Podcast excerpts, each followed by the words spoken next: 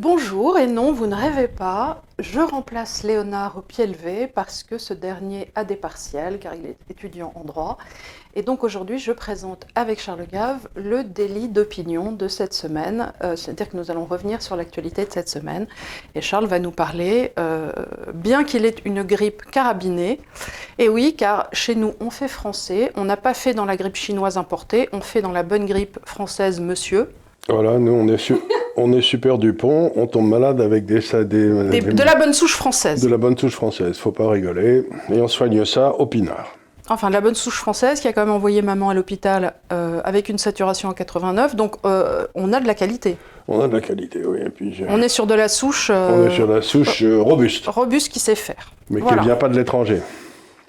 Donc, sans transition aucune, j'aimerais revenir sur la visite de notre cher président de l'Union européenne et notre cher président, M. Macron, qui est donc allé euh, hier au Parlement européen. Donc vous verrez ça dans une semaine, mais ce n'est pas tellement sa visite au Parlement européen qui est importante. Il a été hué en rentrant, hué au milieu, les journalistes se sont levés, ainsi de suite. Mais c'est qu'il a fait quelque chose d'assez intéressant pendant cette visite.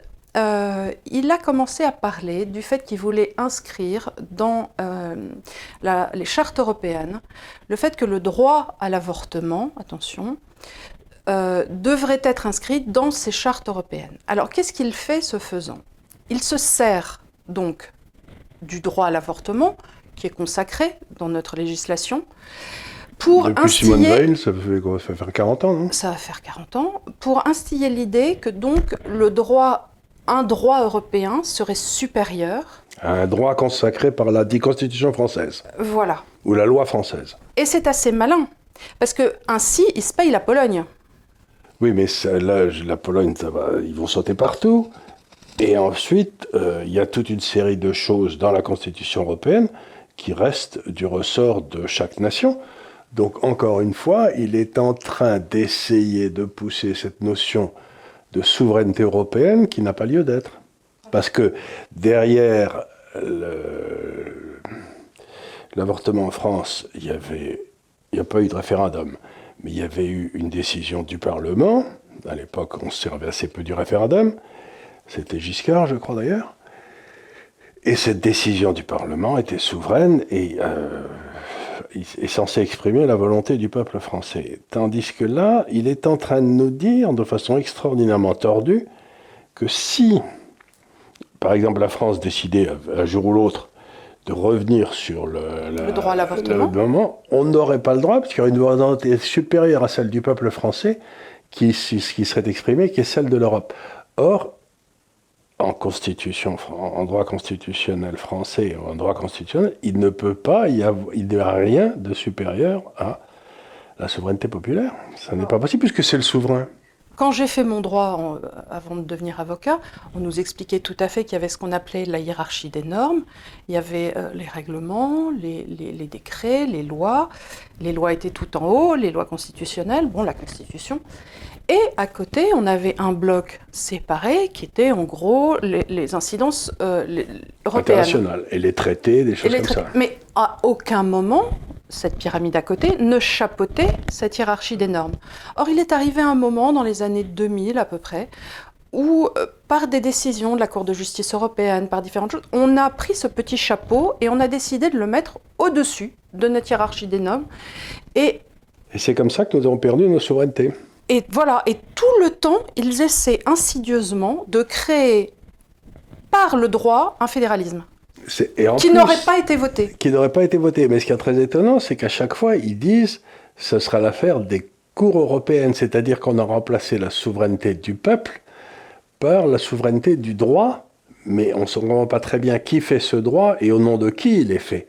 Parce que la justice française, le droit français, s'est rendu au nom du peuple français. Là, il y a donc quelque chose qui serait fait au nom du peuple européen, mais il n'existe pas.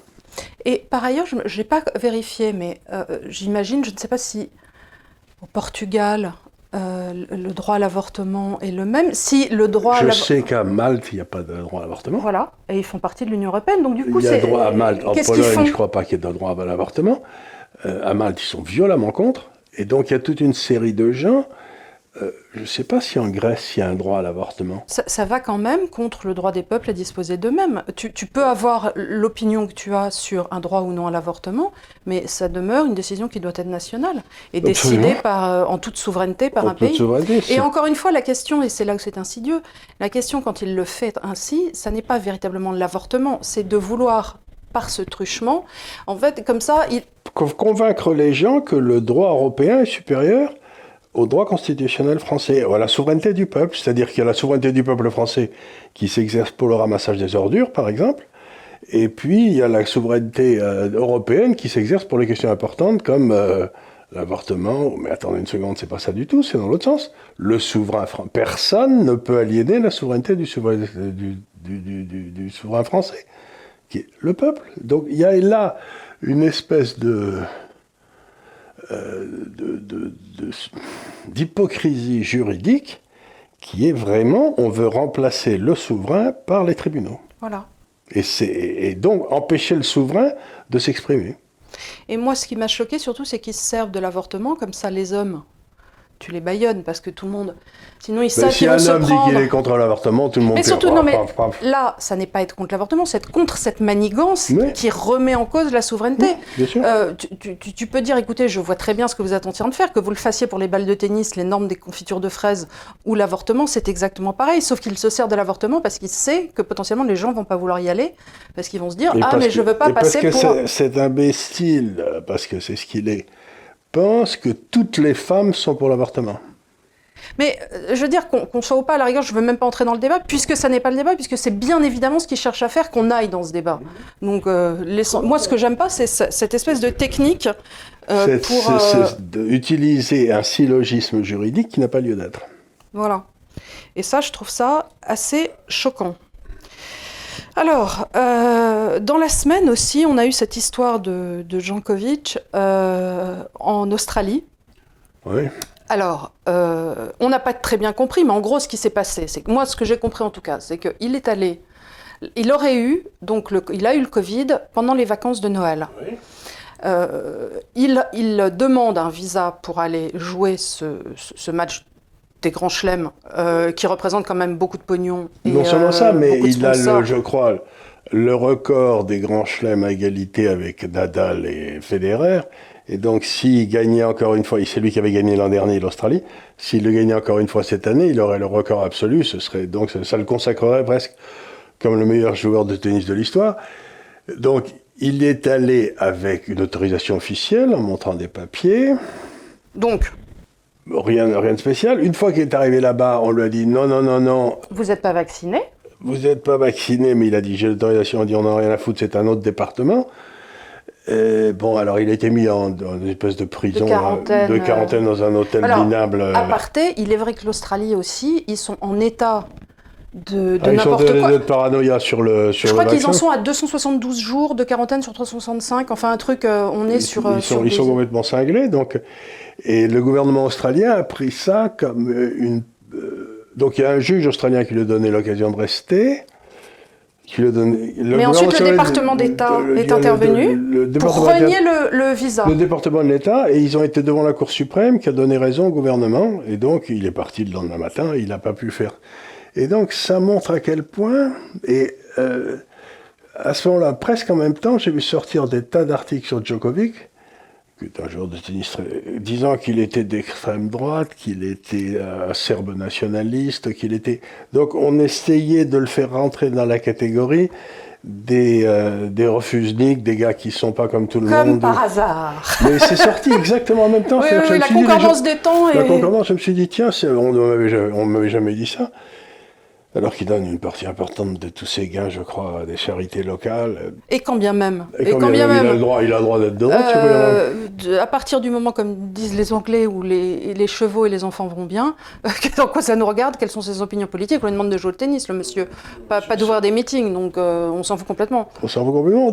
On a vraiment un gros problème là, parce qu'une fois de plus, on se retrouve avec euh, donc un type qui prend une position en disant Moi, si ça vous fait rien, je suis un sportif professionnel. Il a un régime très très spécial. Il bouffe. Il y a des tas de trucs qu'il bouffe pas. Enfin, oui, il est allergique au gluten. Je crois qu'il a une maladie cœliaque. Donc il a Euh, il dit, moi je veux pas le prendre parce que je sais pas l'effet que ça me fera. C'est quand même un cheval de course le type. Euh, si, si ça peut le foutre en l'air et foutre toute sa carrière en l'air, parce que j'en sais. Et donc il veut pas prendre le risque. C'est son corps. C'est son corps. Et c'est son outil de travail. Et c'est son outil de travail. On est, sur une, une, montre euh, ah, hyper, hyper, précise, avec le moindre petite poussière. Donc il y a vraiment un... Et, donc ce gars-là, on dit non, non, vous faites, vous faites, comme tout le monde, vous, vous, vous, vous, prenez le produit qui va vous transformer en bourrin. Alors, je, je, je, je, ne veux pas aller sur un avis sur la question, car nos amis sur YouTube euh, sont assez euh, désagréables dès qu'on parle de Covid. Mais toutefois, ce qui est vrai, c'est qu'on peut noter que chez les sportifs ayant euh, des, des, des, régimes alimentaires très pointus, ayant une masse grasse très faible, on a eu des incidents cardiaques. Il y a eu beaucoup, beaucoup, beaucoup, c'est-à-dire que des types qui tombaient sur le sur le bord du terrain, pouf. Et, et des très jeunes aussi, c'est-à-dire des, gens dans des conditions physiques et quelque part, c'est des mécanismes de haute précision que toi et moi euh, n'avons pas. pas.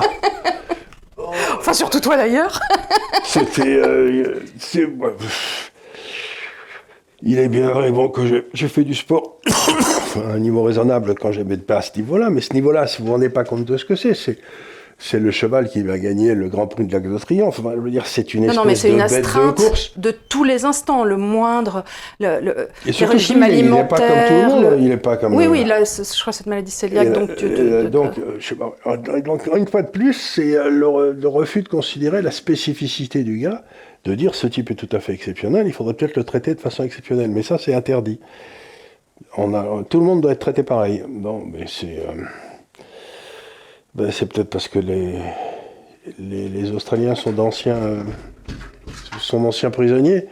Donc ils veulent ils ont gardé des mentalités d'esclaves, tu veux dire T'as un côté un peu nietzschien comme ça Non, mais ils, ont, ils, peut-être, ils, aiment peut-être mettre les gens en prison parce que c'était tous les anciens prisonniers qui les prisons étaient trop pleines en, en Angleterre à l'époque au 19e, donc on les envoyait bah, en Australie. C'était l'histoire de ton ami anglais. ah oui, ça c'est horrible ça.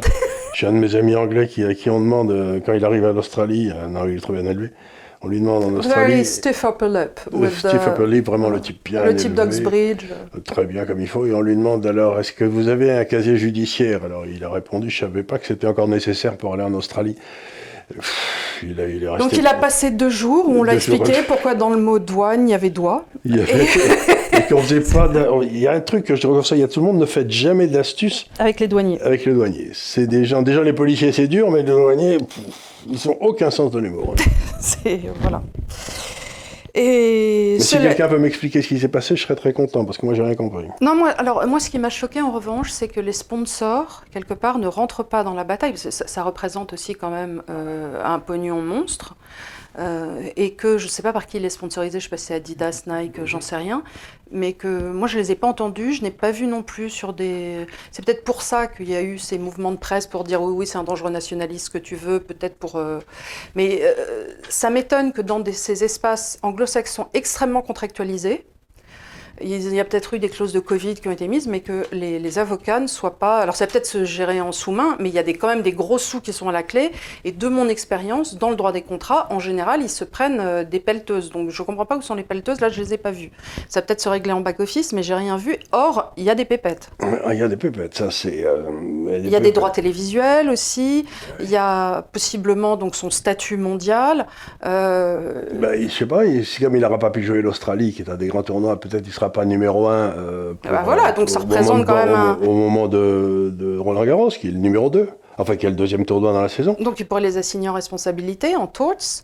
Euh, je, bah après, c'est l'État, mais bon, quand même, il y, a, toute une chaîne de responsabilité. Et en plus, il n'a plus le droit de retourner en Australie pendant trois ans, ce qui, là, peut lui porter un préjudice considérable dans les points. Euh, donc, il y a une histoire de fou. Moi, je sais pas, mais Ce Covid nous amène à des histoires de fou. Toutefois, alors, puisqu'on on tire on la sort de l'asile. On sort un petit peu de l'asile.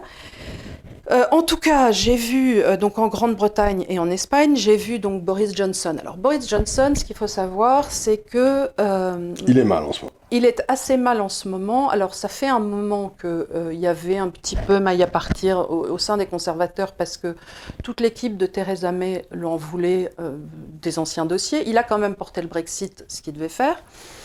Et euh, bon, après, il s'est pris effectivement le, le Covid sur le rable, comme tous nos dirigeants, ce qui fait qu'il n'a peut-être pas pu faire les réformes qu'on attendait de lui. Il s'est Et au départ, il faut savoir qu'en ce qui concerne le Covid, au départ, il a dit on va, faire, tiens, on va faire comme la Suède. Voilà, au début, il était pour euh, dire on va faire en sorte que les Anglais, qui sont des gens intelligents, euh, comme la Suède, the best judgment.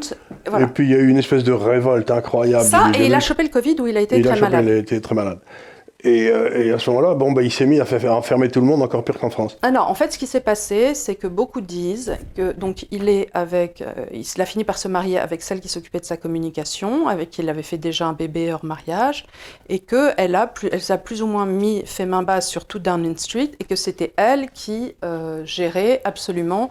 Alors, si je donne un conseil aux gens, ne votez pas euh, par procuration, c'est-à-dire que si vous voulez que Madame, celle qui est Madame Johnson aujourd'hui soit Premier ministre, votez directement pour elle, quoi.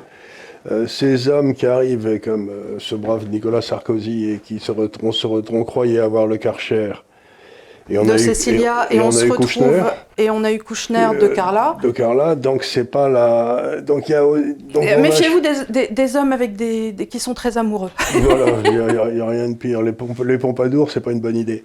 Alors je dis ça en passant, mais euh, ça veut dire par là. Donc ce qui s'est passé en ce moment, c'est qu'il est dans une merde noire parce qu'il risque de. Il a fait des bêtises. Il était là une partie dans au 10 Downing Street, c'est-à-dire le... En fait, au moment où c'était un Covid très strict, donc euh, au, au, premier euh, au, premier euh, lockdown, il a, il a fait une réunion, euh, bon, réunion déjà physique, alors que tout était censé se passer par caméra interposée. Et on a des photos, effectivement, où ils sont dans le petit jardin arrière, comme souvent dans les maisons anglaises, il y a ces, ou en Belgique, ils ont ça aussi. C'est comme c'est des townhouses, comme ça. Derrière, il y a un petit jardinet, puisque c'est des maisons où il y a une pièce un peu par étage. Donc on a un petit bout de jardin, et dans ce petit lopin, il y a une table. il y a une petite table et ils sont là à boire des bières. Bon, de ce qu'on voit, ils sont 7-8. Euh, mais en attendant, euh, on n'avait pas le droit d'interagir. Ils étaient très stricts en Angleterre. Très stricts en Angleterre. Et quand le Premier ministre ne respecte pas la loi, ah. et alors il a fait une erreur considérable, c'est qu'il a menti au Parlement. Il a dit qu'il n'était pas au courant. Alors qu'il y était et que sa petite bah, amie. Euh, non, il a dit je ne savais pas qu'on ne pouvait pas. Il lui dit mais mec, tu fais les lois. tu les votes. Nul, nul, ne peut se, nul, ne peut se, targuer de sa propre turpitude, dit-on en droit français. Voilà, donc, nul n'est censé ignorer la loi. Et donc, là, il a menti au Parlement. Enfin, il a. Et, et à ce moment-là, il risque de sauter. Et alors, je crois que la manœuvre qu'il fait en ce moment, c'est de dire bon, plutôt que de sauter, ce que je vais faire, c'est que je vais enlever le Covid de euh, l'équation. De l'équation, et je vais redevenir populaire miraculeusement, et c'est pas impossible. Et c'est pas impossible. Donc là, il a fait euh, une, un gentil petit speech euh, au Parlement. Vous savez, c'est assez drôle parce qu'à la différence d'en France où ils sont, euh, là, ils sont face à face, et c'est assez petit, donc tout on, petit, tout petit. Tout petit, donc on se voit assez bien.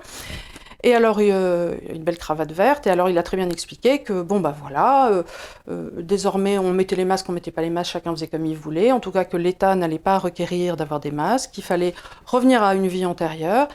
Et que euh, il fallait désormais, c'est ce que j'ai bien aimé comme conclusion, traiter ça comme la grippe que c'était. Et pas de carnet, pas de truc, pas de machin. Alors, pas de passe vaccinal. Alors, on va voir si, en termes de voyage, ça va s'appliquer aussi parce qu'ils avaient tendance, pour euh, les gens qui venaient en Angleterre, à classer les pays en oh, amber, euh, voilà, rouge, ambre, foncé. Euh, bon. Ce qui faisait qu'en France, enfin quand on venait de France, en tout cas à l'époque où j'y allais, ils, faisaient quand même euh, des, des, un suivi assez fort. Ils, euh, la NHS t'appelait, ainsi de suite. Bon. Est-ce qu'ils vont toujours demander ce contrôle En tout cas, ils ne forcent pas les troisièmes doses là-bas. Donc on arrête aussi sur l'idée de la troisième dose, la, la, booster. Et effectivement. Celle qui file le Covid à tout le monde Celle qui, en tout cas, alors ne dis pas ça parce qu'on va encore être. Euh, on va encore être. Mais toujours est-il qu'en tout cas, beaucoup de revues spécialisées se posent la question sur ce fameux booster jabs, euh, que en fait, euh, ça ne serait pas un booster d'immunité et que bien au contraire, ça aurait tendance à affaiblir le système immunitaire et que euh, c'est de la folie cramoisie. Donc je n'en sais rien, je ne suis pas médecin, je mets juste ça là, mais que en, en, des pays comme l'Espagne aussi euh, décident à partir de maintenant de ne plus demander à la population de faire ses troisième doses. Donc pas de troisième dose, pas de vaccin, pas de... Euh, la, pas, la, population pas... est globalement, un peu comme nous, vaccinée à 80-90%. Donc, bon. donc, grosso modo, ça veut dire qu'en Espagne et en Angleterre, on, laisse les gens bien tranquilles de faire ce qu'ils veulent. Quoi.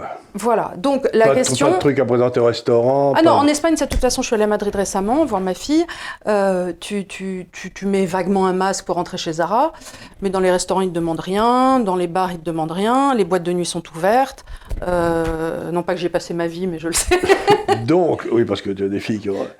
Et, donc, grosso modo, la question, c'est qu'est-ce que les épidémiologistes français de qualité comme M. Véran, qui n'a pas vu un malade depuis à peu près 30 ans qu'il est dans l'administration, euh, savent que les épidémiologistes espagnols et anglais ne savent pas C'est une question qui a quand même beaucoup d'intérêt. Est-ce que par hasard, le virus français serait d'une qualité très supérieure. Ou nos épidémiologistes seraient vraiment euh, à la pointe. mais on en a qui sont à la pointe, mais on leur parle pas. Ils sont à Marseille et ceux-là on leur parle pas. Alors c'est embêtant. Non, mais je suis quand même. Enfin, cela dit, j'ai lu cette semaine qu'on avait quand même trouvé, enfin que visiblement devait arriver sur le marché, cette fois-ci un vaccin et non pas un ARM, c'est-à-dire un, un, vaccin français qui serait comme le vaccin russe, une petite souche de la maladie. Et ça, c'est français, ça devrait être commercialisé en juin. Et parallèlement, Pfizer aussi lance ce qui devait être, parce que moi j'en avais entendu parler de gens de Pfizer il y a un an, quand Trump avait eu le Covid, euh, une sorte de booster d'immunité, mais qui n'était pas un vaccin, qui était un peu comme quand tu as Guillain-Barré ou ainsi de suite, c'est-à-dire quelque chose pour euh, augmenter ton, ta résistance. Non, c'est, je crois que c'est par les bêta-globulines, enfin j'y connais rien, mais c'est un truc pour, pour augmenter ta... Donc, donc on, on, commence à avoir une rupture de l'union sacrée de tous les gouvernements pour mettre leur population en tôle. Il y en a déjà deux qui sont en train de, de partir vers les issues secours. L'Angleterre, comme d'habitude, et les, euh, et les Espagnols, qui se souviennent peut-être un peu du franquisme, où on les mettait en prison. Donc, euh, ils sont Il y a ça, et je pense aussi que... Et la Suède, qui n'a jamais mis personne en prison. Oui, donc ça, mais euh, connaissant les, les, les, budgets un peu espagnols, je ne sais pas s'ils ont aussi les sous pour continuer ces âneries, de se payer des vaccins Pfizer, en veux-tu, en voilà, oh, parce que ça coûte un bail. Hein. Nous, on les a pas, mais on les emprunte. Ah oui, oui, oui, mais l'Espagne, je... Enfin, ils n'ont peut-être pas envie d'emprunter, ils n'ont peut-être pas... Euh, ils n'ont peut-être pas d'élection qui arrive, je ne sais pas. Ils, ont, enfin, ils en ont fait il y a deux ans. Ils en ont fait l'une après l'autre assez rapidement. Ils sont arrivés à rien du tout. Ils ont dit que c'était pas la peine de continuer. ce qui est, ce qui est, ce qui est... Non, le, le, mieux que j'ai jamais trouvé moi dans le monde, c'était euh, c'était en Belgique il y a quoi Il y a ah six ans maintenant, où ils sont restés sans gouvernement pendant deux ans. Et ça marchait pas plus mal. non, non, c'était parfait. Jamais la Belgique n'a eu un taux de croissance aussi fort. C'était. Euh... Ben, J'avais toujours raconté cette blague, mais euh, faut la, je la raconter à nous. Mais c'était Milton Friedman qui euh, achetait la bourse de New York dès que le Congrès des États-Unis n'était plus en session. Parce qu'il y a des moments où il est à Washington, des moments où il va se balader dans ses circonscriptions. Donc, parce qu'il disait, quand ils sont dans, les pays, dans le pays, ils font pas d'imbécilité. Quand ils sont en session, ils font n'importe quoi. Donc, automatiquement, il disait, la bourse monte beaucoup plus. Je sais pas si c'était vrai, mais enfin, je trouve Oui, mais c'est la blague est drôle. C'est la blague est drôle, c'est-à-dire, et il disait, quand le Congrès des États-Unis est en session, l'honneur, la fortune et la réputation d'aucun homme ne sont protégés. J'ai l'impression de voir le, Parlement français avec l'Internet aujourd'hui. L'honneur, la fortune et la réputation d'aucun homme n'est protégé. Ça me rappelle ce qui arrive à pas mal de gens. Et justement, en parlant de la campagne politique, donc euh, cette semaine, on, donc hier, euh, Éric Zemmour était à Calais. Visiblement, là, j'ai lu qu'il euh, allait déposer plainte parce que des journalistes euh, de gauche auraient ébruité le fait qu'il faisait donc ce déplacement à Calais auprès d'associations militantes qui du coup était sur place, euh, sur le baudet, euh, panneau, euh, tout le monde dehors et ainsi de suite. Donc la, bête, le ventre de la bête immonde est toujours fertile. Alors cela dit, cela dit, euh, ça n'est pas nouveau. Je me souviens très bien au moment de l'entre-deux tours que Marine Le Pen était allée avec Nicolas Dupont-Aignan de mémoire à la cathédrale de Reims mmh. et qui s'était retrouvée avec des associations qui avaient eu vent d'eux par les mêmes journalistes qu'on ne citera pas mais dont tout le monde retrouvera le nom, euh, de gauche qui avaient éventé euh, le, le, déplacement euh, en question. C'est à ça que sert le ministère de l'Intérieur, à prévenir les gars de là où vont les, les, les opposants. Voilà. C'est-à-dire qu'on peut penser que le ministère de l'Intérieur avait soigneusement prévenu, je ne sais pas, le canard enchaîné ou j'en sais rien. Mediapart. Ou Mediapart. Ou, surtout à l'heure d'Internet. Donc, euh, en fait, aller à Calais, ça pose quoi comme question? Ça pose alors parce qu'on a toujours ce problème. On a ce problème. Mais à, Calais, moi, je vois pas le problème parce que Calais, c'est ceux qui sont arrivés en France et qui ont envie d'aller en Angleterre. Euh, c'est pas le problème de la France à la limite de les empêcher d'aller en Angleterre, c'est le problème des Anglais. Oui, mais eux, ils les empêchent très bien d'arriver. Et ah, mais les euh, Anglais, les Anglais, ils veulent pas qu'ils arrivent chez eux. Ça, et d'ailleurs, les, toutes les semaines, si tu lis le Daily Mail, il y a des articles horribles. Mais la France fait tout pour essayer de les faire passer en douce. Bah, euh, on essaie de, parce qu'on se retrouve avec des camps. Pas possible. Bon, alors la vraie question que ça pose, remettons la vraie question, c'est quand même cette question migratoire euh, avec laquelle on se retrouve dans toutes, puisque ça arrive par Lampedusa, ça arrive par la Tunisie, bon, ainsi de suite. Donc la question que ça pose quand même, c'est que, est-ce que tu penses véritablement que sans sortir de l'Europe, sans remettre des frontières, on pourrait arriver à traiter, j'espère que je biaise peut-être la question en disant ça, mais je ne sais pas comment la poser autrement, cette question migratoire? Ben, euh, Comme je ne crois pas qu'il y ait une organisation européenne qui s'occupe de l'immigration en Europe. Encore déjà, il n'y a pas de police européenne. Il n'y a pas de police européenne. Et c'est heureux. Et il n'y a pas de police des frontières. Bon, les frontières, ça reste euh, de droit national. Ça fait partie du domaine régalien qui, pour l'instant, n'a pas de été... De souveraineté. De la souveraineté. Euh, donc, c'est très bien d'aller à Calais, mais euh, c'est pas là qu'est le problème. Le problème, il est à Bruxelles. Et à Strasbourg, oui. À Strasbourg, donc si, veut si quelqu'un veut s'occuper de l'immigration, et je peux raconter, j'étais très ami avec un ancien ministre qui a été assez connu il y a quelques années, et lui aussi avait fait, le voyage à Calais, parce que ça fait partie des on, a des ambitions élevées, on va, faire un voyage à Calais. Euh, bon, donc il avait été faire son voyage à Calais, et il avait dit à tous les gars qui étaient là, euh, il leur avait demandé, mais enfin, pourquoi voulez-vous aller en Angleterre? Pourquoi vous ne voulez pas rester en France? Qu'est-ce que la France... Euh, oui, à, bah, qui vous plaît pas parce que oui, on a un bon climat, il y a des jolis villages, enfin les femmes sont belles.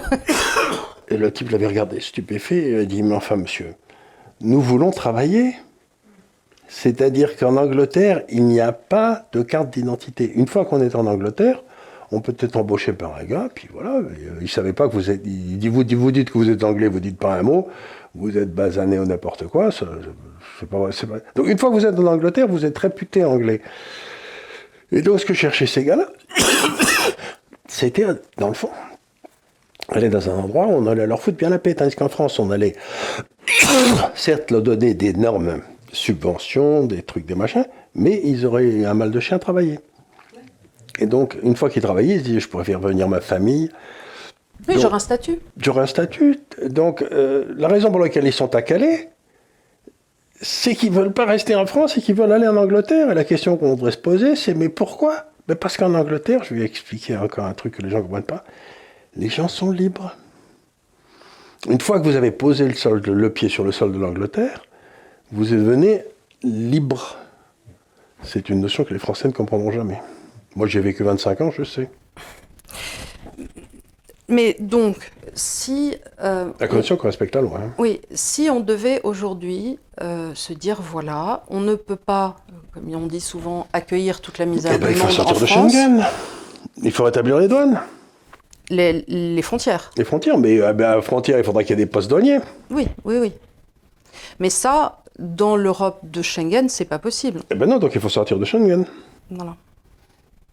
C'est-à-dire que pour toi, en fait, c'est un vœu pieux de se dire, je pourrais, de dire, je vais contrôler l'immigration tout en restant dans cette Europe de Schengen. Je ne vais pas contrôler l'immigration en France pour aller en Angleterre à partir de Lampedusa, qui est à 1500 km, parce que ça bord, ça me regarde pas, j'ai rien à y foutre, c'est italien. Et puis les Italiens, ben c'est pas. Si, si, les types ils prennent le bateau s'arrête, ensuite on les prend en Italie, on les met sur le sol de l'Italie, ils prennent le train, ils filent à Vintimille, ils passent à pied les Alpes, ils, ils vont à Calais. Qu'est-ce que vous voulez que je fasse, moi, à Lampedusa et avec le gouvernement italien? J'ai pas légitimité. Et puis le gouvernement italien? Et j'ai pas d'autorité pour intervenir en Italie. Le gouvernement Ce que pourraient faire les bateaux français, c'est empêcher les bateaux qui partent de la Libye d'aller vers les côtes européennes. Ça, il pourrait faire une, espèce de cordon sanitaire en disant personne ne passe ça. Bon, et écoute, pour terminer sur quelque chose d'un peu plus, euh, d'un peu plus joyeux quand même et d'un peu moins, euh, qu'est-ce que tu, il y a eu beaucoup de hausses sur euh, les marchés des actions ces temps-ci, sans Ça fait un an et demi, deux ans, avec tout le pognon que les banques centrales mettaient dans le système, évidemment. Voilà. Et donc là, la bourse américaine fait un peu n'importe quoi. Ça monte, ça baisse. Il y, a, il y a surtout une très grosse rotation à l'intérieur il y a tout ce qui est énergétique qui monte beaucoup et le reste qui commence à, partir un peu. Donc il faut surveiller ça très très près parce que, euh, vous savez, j'ai toujours dit que dans les bourses, il y a, vous pouvez acheter soit une valeur d'efficacité, un outil, soit une valeur de rareté, un bijou. Hein, donc, si vous voulez. Donc, une action Air Liquide, c'est un outil. Hein, J'aime beaucoup Air Liquide. Surprise. Euh, euh, euh, une pièce d'or, c'est une valeur de rareté. Et donc, tant que le capitalisme marche, qu'il y a de l'énergie abondante, l'efficacité fait mieux que la rareté parce qu'il y a la productivité humaine qui fait que ça va mieux. Mais si on commence à faire tourner le capitalisme comme des branles, et si on met imprime trop d'argent, la rareté peut faire mieux que l'efficacité. Eh ben, je crois qu'on est en train d'arriver à un moment où structurellement, pour les 4 ou 5 ans qui viennent, la rareté va faire mieux que l'efficacité. C'est-à-dire l'énergie va faire mieux que... Allez, Total va faire mieux qu'Air Liquide. Donc on est en train d'arriver dans un, changement de paradigme, on dans une a inversion. basculement. Ce qui se passe, une fois tous les, dans le système capitaliste, ça se passe une fois entre les 10 ou 20 ans, parfois 30 ans. Donc c'est des, des, des, basculements longs. Le dernier grand a eu lieu en 70-73 où le prix du pétrole est passé de 1 dollar le baril à 30, ben, je vous assure que ceux qui consommaient de l'énergie, ils ne sont pas beaucoup montés en bourse. Hein. Oui, on avait fait euh, une émission sur euh, Volkner et on en avait parlé à ce, à ce moment-là justement de, de, de, cette période sur les actions, les obligations qui avaient été particulièrement... particulièrement euh, difficile parce qu'à ce moment-là, ça entraîne toute une série de bouleversements. Ben oui, et on est peut-être euh, avec le gouvernement complètement incompétent qu'on a, qui ont, qui ont, pratiqué le capitalisme de connivence. Et qui continuent à le faire. Qui continuent à le faire avec beaucoup de.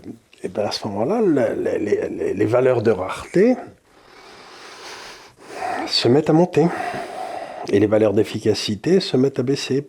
Parce que ben, l'énergie devient de plus en plus chère. Et donc faites très attention, on est peut-être à un moment de basculement du. Euh, euh, qui va nous amener à un appauvrissement de la population pendant les quelques années qui viennent, comme dans les années 70. J'ai l'impression de revivre ma jeunesse, quoi. Sauf que je tousse et je suis vieux, mais... Euh, Donc il nous manque plus qu'une grande sécheresse comme en 76 et on sera voilà, oui, avec, avec là, qui avait inventé un impôt... Euh, Sur la sécheresse? Il avait inventé un impôt, je me demande si c'était obligatoire... Ça forcément mais euh, non, un emprunt obligatoire. Ah Il faudrait y repenser celui-là. C'est-à-dire qu'il avait dit bon, ben, ça, les, on va emprunter de l'argent. Mais vous êtes forcé d'emprunter. Et vous êtes forcé de souscrire à l'emprunt national. Oui, mais enfin, euh, quand tu vois comment ils bourrent les contrats d'assurance vie euh, d'obligations d'État euh, françaises et européennes, c'est presque une obligation. Hein. C'est presque une obligation, mais tu n'es pas obligé de souscrire à ce truc-là. Parce que là, euh, moi, j'avais été obligé de souscrire. On me les avait remboursés dix ans après, d'ailleurs, très bien. Il n'y avait pas eu de. Mais ça m'avait fait rigoler le coup de l'emprunt obligatoire. Je m'étais dit, tiens, c'est une notion intéressante. à creuser. À creuser, je suis sûr qu'elle va revenir. Allez, tiens. Je suis sûr qu'on va avoir un emprunt obligatoire. Maintenant que j'y pense.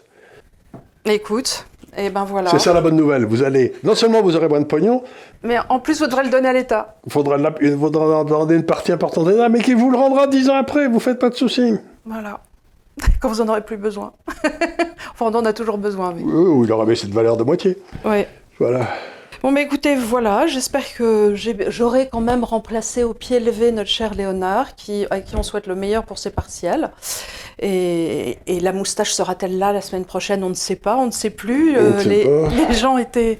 Ben, son grand homme, c'est comment il s'appelle, le gars de... Edoui Plenel. Arrête de m'embêter avec ça, le pauvre. Il veut ressembler à Staline, et qu'est-ce que tu veux Moi, je peux rien. Non, moi. mais euh, vous faites tous des expériences capillaires. Je te rappelle que toi, pendant le, premier confinement, tu nous avais fait une moustache André Piel Belmar. Ah Oui, et puis Donc, ça poussait euh, pas au milieu. Ah bah oui, ça c'est les blonds. Que veux-tu? Ça, ça pousse pas, ça pousse pas. Ça pousse pas, ça pousse pas. On n'est pas velu, on n'est pas velu, on n'est plus rien. Écoutez, merci de nous avoir suivis donc pour ce délit d'opinion de, de cette semaine. euh, donc on est là, euh, attends, on est quoi? On est le 20. Voilà. Et euh, j'espère vous voir, enfin ne pas vous voir la semaine prochaine et que Léonard sera de retour parmi nous. Merci beaucoup. À bientôt. Et à bientôt. Et merci au DAF qui a été sage, dis-moi.